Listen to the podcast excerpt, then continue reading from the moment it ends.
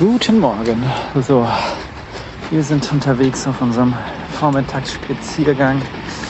Mal gucken, ob das Kind ein bisschen schlafen möchte oder mir äh, bei meinen Ramblings, Ramblings äh, of a Madman about Star Wars äh, zuhören möchte. Äh, so, boah, ja, du hast äh, hast tatsächlich viel aufgemacht. Ich kann da auch, also ne, wir, wir müssen auch zu Qui-Gon kommen, aber ich glaube, das wird jetzt schon so ein Running Gag, dass wir sagen, zum Schluss äh, müssen wir doch über Qui-Gon reden. Äh, weil vorher äh, muss ich echt noch so ein paar Sachen, ich würde da echt gerne auch ein bisschen tiefer reingehen in einige Dinge, die du da aufgemacht hast. Ähm, also unter anderem dieses, dieser Punkt äh, Star Wars, ist das jetzt also ja, ne, man muss jetzt ja schon auch unterscheiden, naja, wir sind ja bei Episode 1. Sagen wir mal so, damals ist es eben Star Wars jetzt, äh, also die Filme, ist es jetzt, ähm, da ist es ja eigentlich sehr klar, dass es die Skywalker-Geschichte, die Filme und alles drumherum, ne, Romane, Comics, Videospiele und so weiter, ähm, sind halt das Universum. Und da bin ich halt auch Teil dieser, dieser Fraktion. Also dieses, ich äh, liebe halt Star Wars Spiele, also Videospiele also auch damals tatsächlich dieses Episode 1, das war auf der PlayStation 1 damals, dieses Episode 1 Spiel dazu, Star Wars Pod Racing, glaube ich, für den Nintendo und für den PC. Äh, also die sind da ja auch all in gegangen damals, so in Sachen Merchandising. Ähm, ich glaube, Disney hat es dann tatsächlich mit Episode 7 und so schon noch übertrumpft, aber also ich kann mich da noch erinnern. Äh, Gerade Episode 1 hat er ja wirklich, also da haben die ja alles äh, benutzt an, an Merchandise, Marketing etc., was glaube ich zur Verfügung stand. Ähm, und ja auch nicht unbedingt so zum Schlechteren. Also glaube ich gerade dieses Star Wars Pod Racing äh, ist glaube ich echt ein gutes Spiel und da würde ich mir auch tatsächlich nochmal ein echtes Remake oder, oder so wünschen. Ähm, klar, es gibt jetzt irgendwie dieses, auch vor kurzem glaube ich wieder quasi neu rausgekommen, so ein äh, zumindest, dass es auf neueren PCs funktioniert, Update und ich glaube so ein bisschen grafisch, aber halt nur so, dass es halt einigermaßen smooth aussieht. Aber natürlich haben die nichts an den Assets oder so geändert. Ähm, aber ja, also dieses Podracing-Ding finde ich in dieser, in dieser Lore, wie man ja immer sagt, in diesem Star Wars-Universum äh, inzwischen einfach stark fest verankert und eigentlich also wirklich auch gut. Das ist eines dieser Aspekte aus den Prequels, die ich sehr gut finde. Also inzwischen finde ich viele Sachen, gerade so, die so außerhalb äh, dass Story und Charaktere und schlechtem Dialogen so sind sehr, sehr spannend und sehr gut an den Prequels. Äh, ich glaube, da kommen wir gerade in Episode 2 und 3 nochmal tiefer rein, weil da mehr so über die Jedi und Sith und äh, Geschichte dieser Republik und so ein bisschen stärker, glaube ich, nochmal angedeutet wird immer. Äh, aber das finde ich total spannend zum Beispiel inzwischen, weil ich glaube, genau das fehlt zum Beispiel der Disney-Trilogie. Aber auch da möchte ich nicht zu weit vorgreifen. So. Ähm, also es ist total schwierig, was ist Star Wars? Ne? Dann hatten wir auch, bevor wir hier mit diesem äh, in Episode gucken anfangen, äh, Ding gestartet sind. Ähm, ähm, hat mir ja auch gesagt hier, äh, was ist denn Star Wars eigentlich für uns? Ist es das Universum? Ist es sind es die Skywalkers etc. pp. Äh, das ist ja, glaube ich, auch ein Teil dieses ganzen Projekts, um so ein bisschen nochmal so für einen selbst zu verstehen, was ist es denn eigentlich Star Wars? Ähm, ich bin da immer noch sehr auf der Seite diesem, äh, die Skywalkers sind halt der, der Ankerpunkt und, und der Eintrittspunkt vor allem in diese Welt.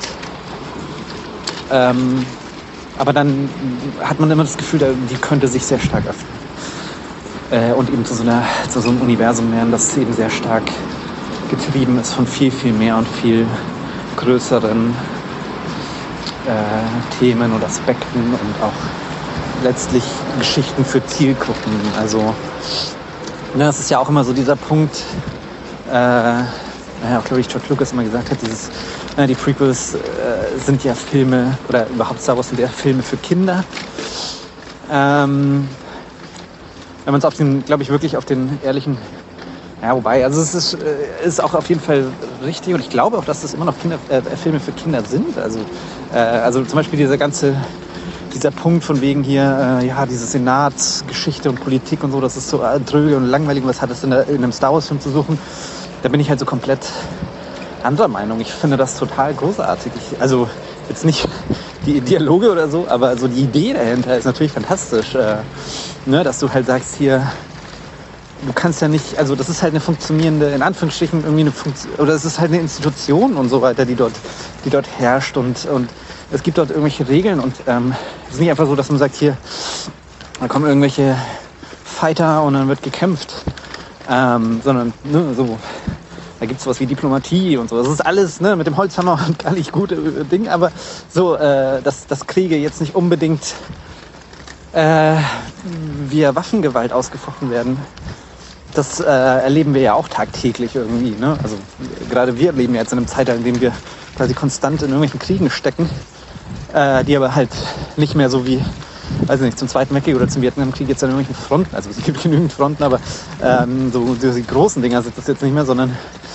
da wird halt konstant äh, irgendwo gekämpft und irgendwelche Macht und sei es mit Lobbyisten und sei es über irgendwelche Handelskriege und sei es über, über irgendwelche äh, äh, anderen äh, Fronten, jetzt irgendwie, keine Ahnung, jetzt haben wir hier irgendwelche Energieprobleme etc., pp, Gasgeschichten, Abhängigkeiten, äh, Interessenskonflikte und so. Äh, und natürlich auch Stellvertreterkriege und sowas. Aber das ist halt so, ne, diese Komplexität des Ganzen. Äh, also die, die Welt hat sich halt einfach geändert seit den 70ern, 80ern. Ein bisschen zumindest. Äh, und dass das George Lucas dann sicherlich ein bisschen ähm, auch anders darstellen wollte. Das ist es ja, was ich auch, was ich sage, so, was ich eigentlich total gut finde. Also, dass eben die Prequels nicht einfach gesagt haben, hier, wir machen einfach nochmal die gleiche Trilogie, weil das hat ja beim ersten Mal schon super funktioniert. Nur, dass wir halt jetzt mit Computeranimation arbeiten können. Und statt Luke haben wir halt Anakin.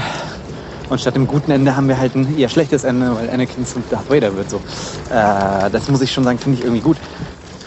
Ähm, aber, und da kommen wir dann halt zu diesem zweiten Punkt, diesen wie du ja irgendwie da diese Themen und Ideen von George Lucas äh, versucht hast, da oder was hast du ja dargestellt, die sind ja auch vollkommen, also die sind auch da, das ist klar, also ne, klein gegen groß, äh, diese märchenhafte Struktur, mh, mm, äh, auch dieses, dieser Surrogate-Character, den irgendwie Anakin auch darstellt, also sowohl für, den, für Kinder als auch für den Zuschauer, so dieses, okay, dem kann man Dinge erklären und damit auch den Zuschauern so, wie es halt Luke vorher war. Äh, das funktioniert halt total gut. Äh, und das ist halt irgendwie auch klassisch.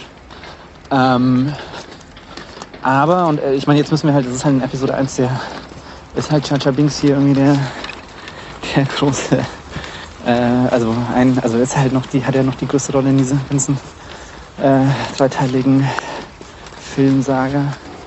Ähm, dass man halt sagt, okay, da möchte ich noch mal ein bisschen tiefer reingehen. Also ich, ne, ich, will jetzt gar nicht so sehr über dieses, dieser Slapstick, passt das zu Star Wars, bla bla bla. Also äh, das ist mir total egal und ich fand ihn als Kind auch super. Aber ich muss halt sagen, so, ne, du hast halt auch gesagt, so ja, hm, ist halt hier auch so dieser Clown, der dann irgendwie auch so diese, diese Geschichte zeigt oder, oder diese, diese Idee oder dieses Thema zeigt. Ähm, dass du auch mit, nur mit guten Intentionen quasi auch zu einem Erfolg beitragen kannst oder so.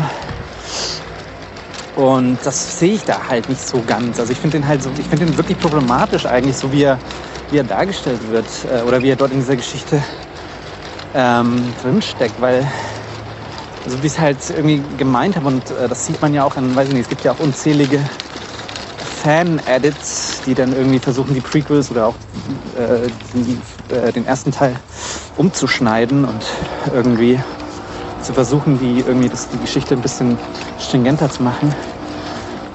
Äh, dass sie natürlich alle irgendwie Jar Jar Binks da rausnehmen, so gut es geht und dann ähm, eigentlich nichts an der Geschichte sich ändert. Und das ist es halt. Also wenn du es dir überlegst, dass dieser Charakter ist halt komplett irrelevant für diese ganzen Geschehnisse dort.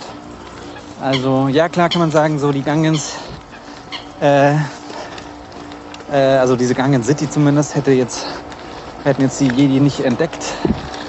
Ähm, Aber das ist halt die Sache, macht das irgendwas aus? Äh, wahrscheinlich nicht. Äh, weil tatsächlich die Jedi irgendwie immer nach Naboo gekommen wären. So, ich meine, die fucking Kriegsschiffe waren ja sowieso unterwegs in diese, in diese Naboo City, keine Ahnung, wie die heißt. Ähm, also, ne, hätten sie ja auch irgendwie hingekommen. Also, äh, es ist so dieses, okay, mir ist es beim, beim Angucken halt sehr stark aufgefallen, dass ich mir dachte, ja krass, jetzt, äh, ne, man hat jetzt, äh, ne, man hat diese Kontroverse im Hinterkopf. Und der ist halt, ja, er ist halt irgendwie eigentlich, ein, also er ist halt in dem Sinne ein Störfaktor. Und deswegen ist der Slapstick, glaube ich, auch schlecht, weil er halt einfach einen so, so ne, ins Gesicht, weil er sich so ins Gesicht drängt. Weil er so, weil man sich denkt, so, ich gehe aus dem Weg, ich möchte eigentlich sehen, was hier so sonst passiert. Und dann kommt er immer wieder irgendwie hier, äh, tritt in Kacke und macht irgendwie Quatsch da in Tatooine und so. Äh, auf Tatooine. Und äh, das ist, ja, ist halt schwierig. Und das ist halt dann auch dieser, dieser Punkt zum Schluss, wo du sagst, so, ja, ähm, ne, der bringt dann da irgendwie auch diese, diese, also hilft damit irgendwie diese Armee zurückzuschlagen. Und das ist es halt einfach nicht, ne? wenn man sich nochmal überlegt. So, ähm, das wäre halt eigentlich in einem Blutbad geendet, dieser, dieser Kampf. Hätte Anakin da nicht irgendwie seinen Lucky Shot äh, gehabt da oben. Das äh, müsste man vielleicht auch nochmal durchgehen, ob das so notwendig war. Aber ähm, ne, wenn man sich überlegt, so, äh, so Jar Binks hatte ja nichts vollbracht in diesem in diesem Battle, in, diesem, in dieser Schlacht. Also der war da ja einfach, war halt einfach zur, weiß ich nicht, wie so eine Auflockerung oder so dort. Aber, also die, diese ganze Armee wäre halt untergegangen. Wir waren halt im Rückzug und wurden halt auch schon alle irgendwie ähm, äh, geschnappt. Also da glaube ich nicht. Ja, also wenn man es halt durchdenkt und deine Kinder nicht irgendwie diesen, diesen komischen Hauptcomputer oder sowas äh, äh, zerstört hätte, dann wären die jetzt alles Gefangene gewesen und äh, das Ding wäre durch. Also ähm, da, da tue ich mir halt sehr schwer. Also ne, auch diese, dieses Thema und diese Idee ist halt, ist halt nicht zu Ende gedacht. Und äh, das finde ich halt, und ich glaube, da ist halt auch so der größte Kritikpunkt, den man halt immer wieder ansetzen muss, ist so dieses, wie du halt auch erzählt hast, so ja, klar, der hat da 94 angefangen zu schreiben und er sagt selbst, Drehbuch, äh, Drehbuchschreiben und Dialoge sind nicht so sein Ding und er ist auch nicht so derjenige, der jetzt das Drehbuch als Herz des Ganzen sieht, sondern halt nur so als groben Fahrplan. Und man kann dann viel in Postproduktion und in, im Schnitt und so retten. Ich meine, das hat er selbst, glaube ich, auch sehr stark erlebt mit Episode 4 und so, dass da viel gerettet wurde im Schnitt. Ähm, aber Ne, aber gleichzeitig ist es halt so, man hätte ihm mehr, und das hat man ihm zum Beispiel bei Episode 2 genauso vorgeworfen, so dass halt die, die Computeranimationen einfach nicht, noch nicht reif genug waren. Ähm, und das ist halt das, wo ich mir denke, aber das hat er halt bei Episode 1, das hat er halt gemacht. Er hat sich dann schon die besten Leute gesucht und da Geld reingepumpt. Äh, dass irgendwie die Props gut aussehen, dass, ähm, dass das alles irgendwie äh, technologisch auch voranschreitet, dass da wirklich ähm, an an der Grenze des Möglichen und wahrscheinlich auch darüber hinaus gearbeitet wurde. Also da, da, ist, ist Jar Binks halt wirklich dieser, dieser Punkt. Also technologisch war das halt, glaube ich, für die Zeit einfach ein wahnsinniger Aufwand. Also ne, ich habe auch diese, diese Making-of-Doku äh, gesehen zu Episode 1, die wirklich, wirklich zu empfehlen ist. Also auch grundsätzlich einfach so, weil man wahnsinnig nah dran ist, wie Filme gemacht werden. Ähm, und da gibt es halt auch diese Situation, wo er eigentlich, ne, war, glaube ich, die ursprüngliche Idee, dass man nur den Kopf von Chacha Binks animiert und äh, den Rest quasi, also die hatten halt so eine Art, weiß ich nicht, Silikonanzug, den der, den der Schauspieler da getragen hat, ähm, mit der Haut von Chacha und so. Und eigentlich wollten sie nur den Kopf animieren. Ähm, und dann haben sie aber irgendwie festgestellt während der Produktion oder ich glaube während des Drehs sogar oder äh, dass das gar nicht notwendig ist. Also die können gleich den ganzen, den ganzen, ähm, die ganze Figur animieren so. Und, hat, äh, und George Lucas dann auch sagt, so, ja super, jetzt haben wir 100.000 Dollar für so einen Anzug verschwendet. Hätten wir gar nicht gebraucht. Hätte gereicht, wenn wir da irgendwie äh, den Schauspieler durch die Wüste geschickt hätten und er irgendwie einfach nur einen blauen Spandex-Anzug oder so getragen hätte. Naja. Also, ne, äh, technologisch ja. Und äh, aus der Sicht verstehe ich dann auch, dass er gesagt hat, okay, äh, der muss drin bleiben. Aber äh, wenn er halt das Geld dann auch für ordentliche Drehbuchautoren und, und, und da halt das, äh, ähnlich viel Geld eingesteckt hätte wie in alles andere, dann hätte man ihm sicherlich gesagt, hier, pass auf. Also wenn du den unbedingt willst, dann müssen wir dem eine bessere Rolle zu äh, oder finden. Äh, weil so wie er jetzt ist, bringt er halt nichts. Und ähm, äh, keine Ahnung, also ne, man muss halt auch immer die, man muss es echt immer im Kontext der Zeit, glaube ich, sehen. Also wie du ja auch sagst, so George Lucas in den 90ern, ich glaube, da war er eben auch gerade Anfang der 90er oder, oder Ende der 80er, Anfang der 90er, nachdem jetzt irgendwie Indiana Jones durch war und so, da war er, glaube ich, auch echt so wahrscheinlich ein bisschen im Burnout. Vielleicht weißt du das eher durch die Biografie, aber so hatte ich das immer verstanden, dass er sich da eben auch sehr stark eben auf das, aufs Familiäre zurückgezogen hat. Seine Ehe ging da zu Brüche und so, aber ähm, er dann auch, glaube ich, eher gesagt hat, hier, ich mache jetzt erstmal nur, schau, dass irgendwie mein äh, dieses Lucasfilm Studio an sich funktioniert und ILM und etc. und so und bringe mal irgendwie mein Leben in Ordnung. Und lass da mal machen und hau jetzt mal irgendwie eine Pause auf Star Wars. Und so richtig losgelassen hat es ihn ja nie. Ähm, spätestens natürlich dann, glaube ich, mit als Jurassic Park dann irgendwie gezeigt hat, okay, äh, und das passte dann auch mit 94 ungefähr, dass er da gesehen hat, okay, wenn jetzt Jurassic Park hier so ein Erfolg ist, sowohl technisch als auch vom Publikum und die Leute jetzt komplett sagen, so ja, wir sind bereit für alles, was jetzt kommt und jetzt bricht ein neues Zeitalter an mit der Computertechnologie und der Film, äh, des Filmzeitalters, ähm, dass er dann natürlich gesagt hat, okay, jetzt ist die Zeit reif, auch irgendwie Star Wars ähm, zu machen, äh, neue Filme zu machen, um einerseits natürlich äh, geschichtlich da nochmal eine Herausforderung zu suchen, aber andererseits glaube ich auch natürlich, um da immer ein Spektakel zu haben, um, um ILM auch gut zu positionieren, um Tricktechnologie und, und Computeranimation und so weiter weiterzuentwickeln. Und das kannst du halt nur, wenn du ein konkretes Projekt hast, wenn du das konkrete Geld hast. So. Äh, ja, so. Holy shit, ich wollte gar nicht, wollte gar nicht so tief rein, aber wie gesagt, ich glaube, der Running Gag der Episode 1 wird sein, dass wir noch über Qui-Gon reden müssen. Genau. Ähm, also ja, viele, viele Sachen. Äh, wie gesagt, ich finde es äh, sehr schwierig, ähm, diese Themen.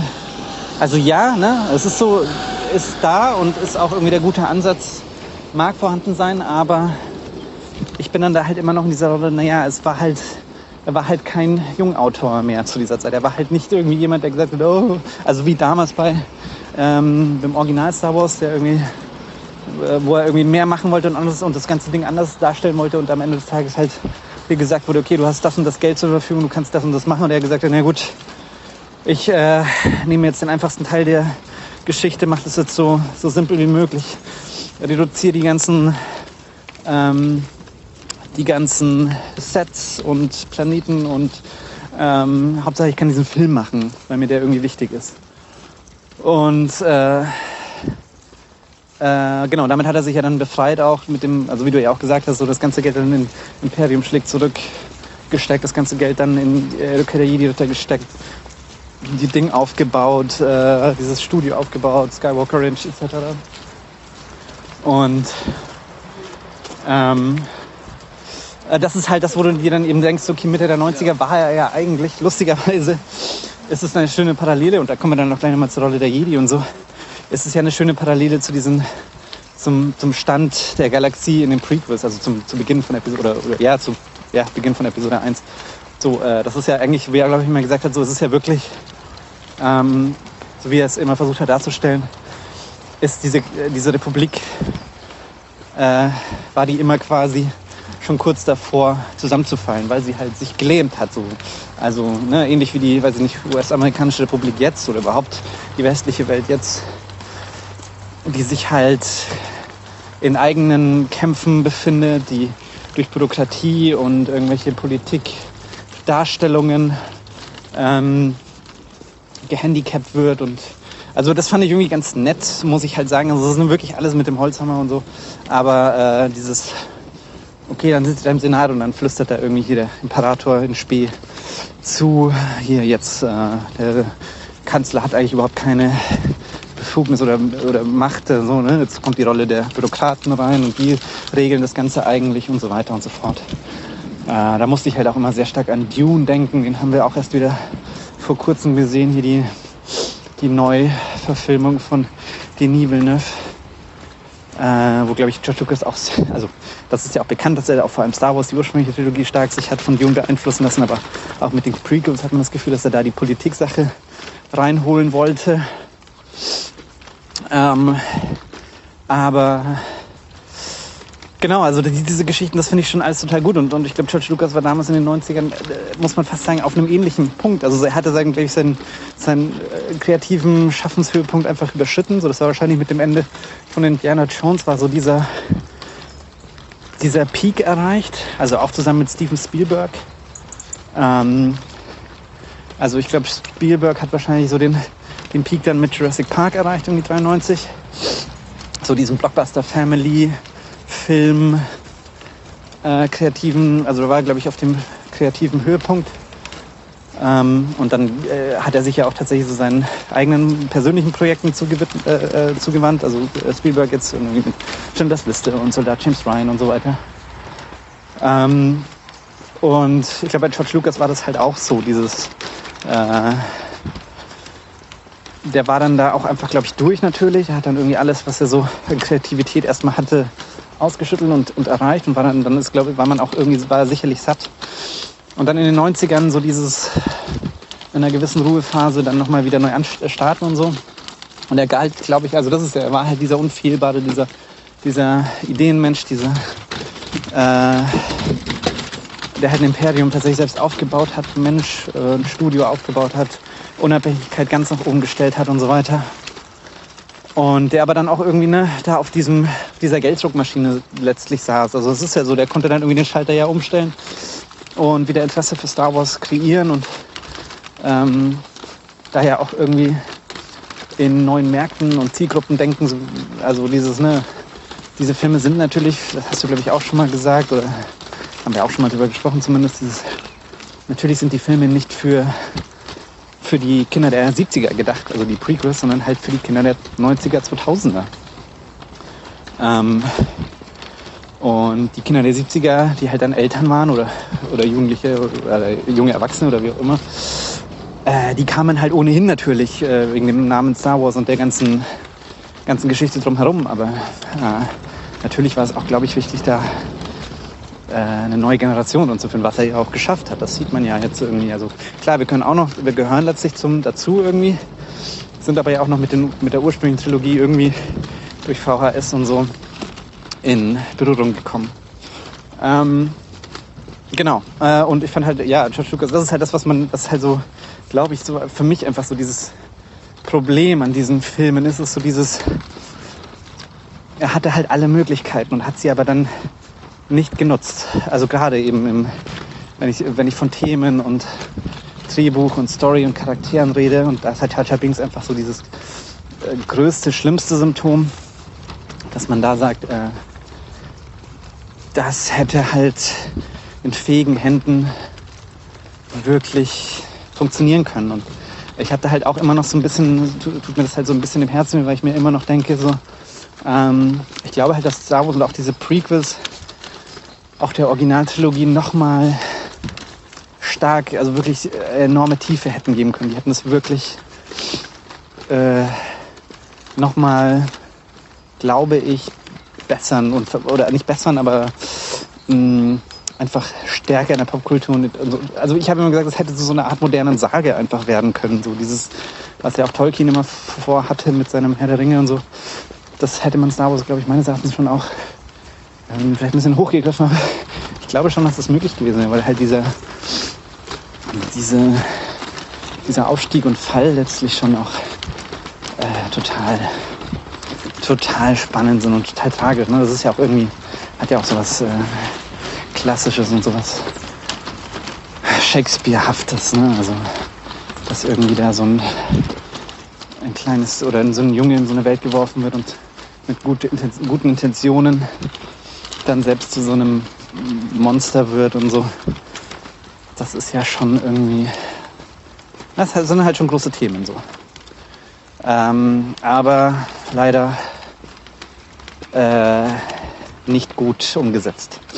Und deswegen, also bin ich da halt echt so, tut's mir halt, tut's mir da, also es ist echt schwierig für mich da reinzugehen und zu sagen, hm, ja, aber hier und da sind die Themen schon noch da und die Ideen und die Motive, aber ähm, wenn es halt an der Umsetzung hakt. Und äh, ne, wie gesagt, so, ich verstehe es ja voll, wenn, wenn er da irgendwie, wenn es da auch geheißen hätte, ne, das Geld ist nicht da, es gab externe Geldgeber oder so, aber nachdem das halt der teuerste Independent-Film aller Zeiten war oder so, ähm, zumindest zum damaligen Zeitpunkt, äh, sich das halt schon einfach noch in diesem äh, sehr, also das ist halt das, was man ihm dann einfach sehr persönlich vorwerfen kann und muss, einfach weil er da voll dahinter stand und es voll gemacht hat und alles nach seinen Wünschen ging, kann man aber halt auch auf ihn deuten und sagen, ja, aber du hast da halt einfach unsauber gearbeitet. Ähm, ja, so, jetzt komme ich gar nicht mehr zur Rolle der Jedi, vermutlich, außer ich halte mich kurz. Ähm, wobei das ja eigentlich so mit rüber schwingt. Äh, also ich glaube, dass es auch in Episode 2 und 3 nochmal ein bisschen stärker wird, aber ja, die Rolle der Jedi und so dieses ganze, ähm, das hat ja auch so was Mönch, Mönchhaftes. Ne? Also auch dieses emotionslose. Und das ist ja auch, das ist ja das Spannende, glaube ich, das, was wir dann später sehen werden. Das ist ja auch so diese Antithese zu, den, zu der Originaltrilogie. Also was Luke als Jedi letztlich ist, so der halt stark über Emotionen kommt und äh, dann ja später auch eigentlich wirklich auch in diese dunkle Seite der Macht reingreift, also dieses mit Wut und Angst und dem ganzen Kram. Äh, und damit natürlich auch irgendwie das Böse dann bekämpft. Äh, und natürlich ist dann ne, das, das Antithese dann in diesem komischen Bürokratenturm, wo dann irgendwie so ein Jedi-Rat äh, tagt, aber am Ende des Tages eh nur Yoda entscheidet. Und ähm, Qui-Gon da irgendwie dann außen vor ist äh, und sich auch drüber hinwegsetzt und so. Also genau, das, das meinte ich halt mit diesem ganzen, dieses Universum und diese, diese ganze Geschichte dahinter und so und diese, diese Themen. Das ist halt das, was George da echt oder, äh, wirklich, also auch gerade für Arcs ne, zum Beispiel, glaube ich, total spannend gemacht hat. Ne? Während halt irgendwie für die Kids da irgendwie der ganze Jar Jar und äh, Lichtschwerter und äh, ähm, äh, Weltraumkämpfe und so weiter sind, ist da halt echt so dieses, also äh, ja, also es mag irgendwie vielleicht langweilig klingen, aber so dieses ganze Senatsding und äh, die Jedi als das eigene Orden, der dann da irgendwie auch irgendwie so ein bisschen rogue ist, unabhängig vom Senat und die halt dann doch mit ihrer Macht irgendwie auch über normalen Spezies stehen und ne, das sind schon so sehr spannende Themen und ich glaube, da das ist halt alles sehr stark angedeutet. Und äh, also es ist halt auch so, so wie die eben dargestellt werden, die Jedi oder die Jedi Order und so. Äh, es ist halt schon so ein Punkt, wo man sagt, äh, ja, das Ding musste natürlich zusammenfallen. Das musste natürlich auch irgendwie zu Fall gebracht werden. Also ich weiß gar nicht, ob der Imperator da äh, nicht auch was Gutes mitgemacht hat am Ende des Tages. Aber ne, also das ist ja immer so dieser Ding, so die ist ja nicht so, als hätten die, die da, also so ein bisschen wie die UNO funktioniert oder wirkt das halt so dieses, ja, da gibt es irgendwelche guten Intentionen, aber die Ungerechtigkeit in dieser Galaxie oder so wird damit auch nicht behoben. Ne? Also du hast ja trotzdem Sklaven und irgendwelche, ähm, also so Tatooine-Planeten halt, der da äh, jetzt nicht irgendwie Teil der Republik wohl ist oder auch nicht angefasst wird, weil man sagt, naja, gibt es vielleicht kein, keine Intention oder ist halt zu aufwendig etc. pp. Also ähm, ja, also das finde ich auch äh, sehr spannend. Und dann kommen wir vielleicht doch nochmal zu Qui-Gon, aber ich glaube, das mache ich echt in der extra Nachricht nochmal. Vielleicht packe ich auch nochmal einen zweiten Teil hinten dran, ähm, weil ich jetzt hier auch schon bald wieder durch bin. Ähm, es ist äh, tatsächlich nämlich dann schon so der Fall, dass ich mir denke, ähm, es ist also dieser, dieser Kodex und auch dieses mit dieser komischen Prophezeiung und der der irgendwie äh, da irgendwie diese, diese der, die, der irgendwie, das ist halt so die Balance to the Force, also irgendwie dieses, der das, äh, der da irgendwie, ja, dieser, dieser auserwählte Jedi, der, also das ist halt das, was, was man nicht so ganz versteht, wo man sich halt denkt, so dieses, hm, was heißt denn das? Also, äh, also am Ende des Tages ist es ja so wie, äh, wenn man da irgendwie so das ins Gleichgewicht bringen will, diese Macht dann und man ja wirklich nur von einer guten, also einer hellen Seite und einer dunklen Seite ausgeht, dann muss das natürlich, äh, dann kann es ja nicht nur die helle Seite geben. Ähm, also da muss es natürlich auch die dunkle Seite geben und dann äh, denkt man sich halt auch wieder, naja, äh, eigentlich hätten die, die Jedi dann ja ne, die Intention, diesen Auserwählten ihr eben, weiß ich nicht, also nicht für sich zu benutzen. Ähm, also das ist, das ist alles so ein bisschen konfus, fand ich dann auch, oder finde ich halt auch so. Das wird ja dann auch nicht mehr wirklich weiter erläutert und so. Und das ist alles eben, wo man so ein bisschen da hockt und sich denkt, hm, sehr schade. Ähm, aber ja, vielleicht, äh, vielleicht reden wir da auch dann nochmal über, über Qui-Gon. Vielleicht möchtest du auch erstmal noch zu Qui-Gon noch mehr, ein bisschen mehr erzählen, falls du vorher dazu kommst kannst du mir gerne eine Nachricht schicken, sonst mache ich dann noch irgendwie hinten dran, setze ich meine Gedanken. Ähm, aber genau, ich glaube, dass dann wahrscheinlich äh, die vorherigen Themen, wahrscheinlich sind die dann auch so ein bisschen abgeschlossen. Also du darfst natürlich gerne noch irgendwie was dazu sagen. Also wird auch nicht das letzte Wort haben hier. Äh, du darfst natürlich auch noch sagen hier, nee, nee, ich sehe da schon die und die Motive und Charter. Also wie gesagt, Charter ist für mich halt so, da habe ich keine Probleme mit, auch noch mal ein bisschen weiter drüber nachzudenken. Ähm, weil der halt für mich tatsächlich äh, problematischer geworden ist mit diesem nochmal anschauen. Vorher war der halt immer so ein, naja, stört eigentlich nicht, aber ich finde ihn jetzt sehr störend, erstaunlicherweise. Ähm, und kann es halt jetzt auch so den Backlash nochmal stärker verstehen. Äh, musste aber halt auch immer sagen, mich wundert es einfach, dass, dass George da dann nicht gesagt hat, hier, jetzt erst recht. Also, ne, das ist halt so dieses Ganze, das erschließt sich mir alles in allem nicht, diese ganze Prequel-Trilogie, wie er es dann gemacht hat. So dieses auf totale Unabhängigkeit achten aber gleichzeitig dann bei dem geringsten Gegenwind einknicken. Äh, das äh, wundert mich dann schon in einer gewissen Form. Also, also auch so für die, die, die Persönlichkeit schaut. Vielleicht weißt du da durch die Biografie mehr. Ich weiß natürlich auch nicht, wie, wie äh, die äh, ins positive Licht oder ins äh, gute Licht gerückt wurde. Aber ähm, das finde ich halt, ja, nee, das ist halt wirklich so dieses, es ist so in vielerlei Hinsicht ist diese ganze Entstehung und, und dieses äh, Durchziehen dieser Filme immer noch finde ich das total verwunderlich. Äh, eben auch aus der Sicht, weil es so persönliche und sehr auf eine Person zugeschnittene Filme sind, in der Entstehung zumindest. Ähm, genau. Also ich weiß auch, dass er sich dann zur Episode 2 eben Hilfe fürs Drehbuch geholt hat, aber das hat dem Film ja nicht gut getan und hat er auch seine Art und Weise, wie er dann Filme dreht, nicht wirklich geändert. Naja, gucken wir mal. So, ich mache jetzt hier den Deckel drauf, ist schon wieder zu lang. Mal gucken, wobei es ist auch nicht so schlimm. Wir haben ja Zeit. Gut, äh, also wie gesagt, entweder ich setze selbst noch ein Qui-Gon-Ding hinterher, falls du dich nicht in der nächsten Zeit mal meldest und ich dazu komme. Ansonsten lade ich dich dazu ein, äh, dass wir mal zu Qui-Gon kommen. Oder bis ganz zum Schluss äh, als Running Gag. Also auch bis zum ganz zum Schluss, bis wir bei Episode 9 sind. Ne? Dann, dann reden wir vielleicht mal über Qui-Gon. also, alles gut.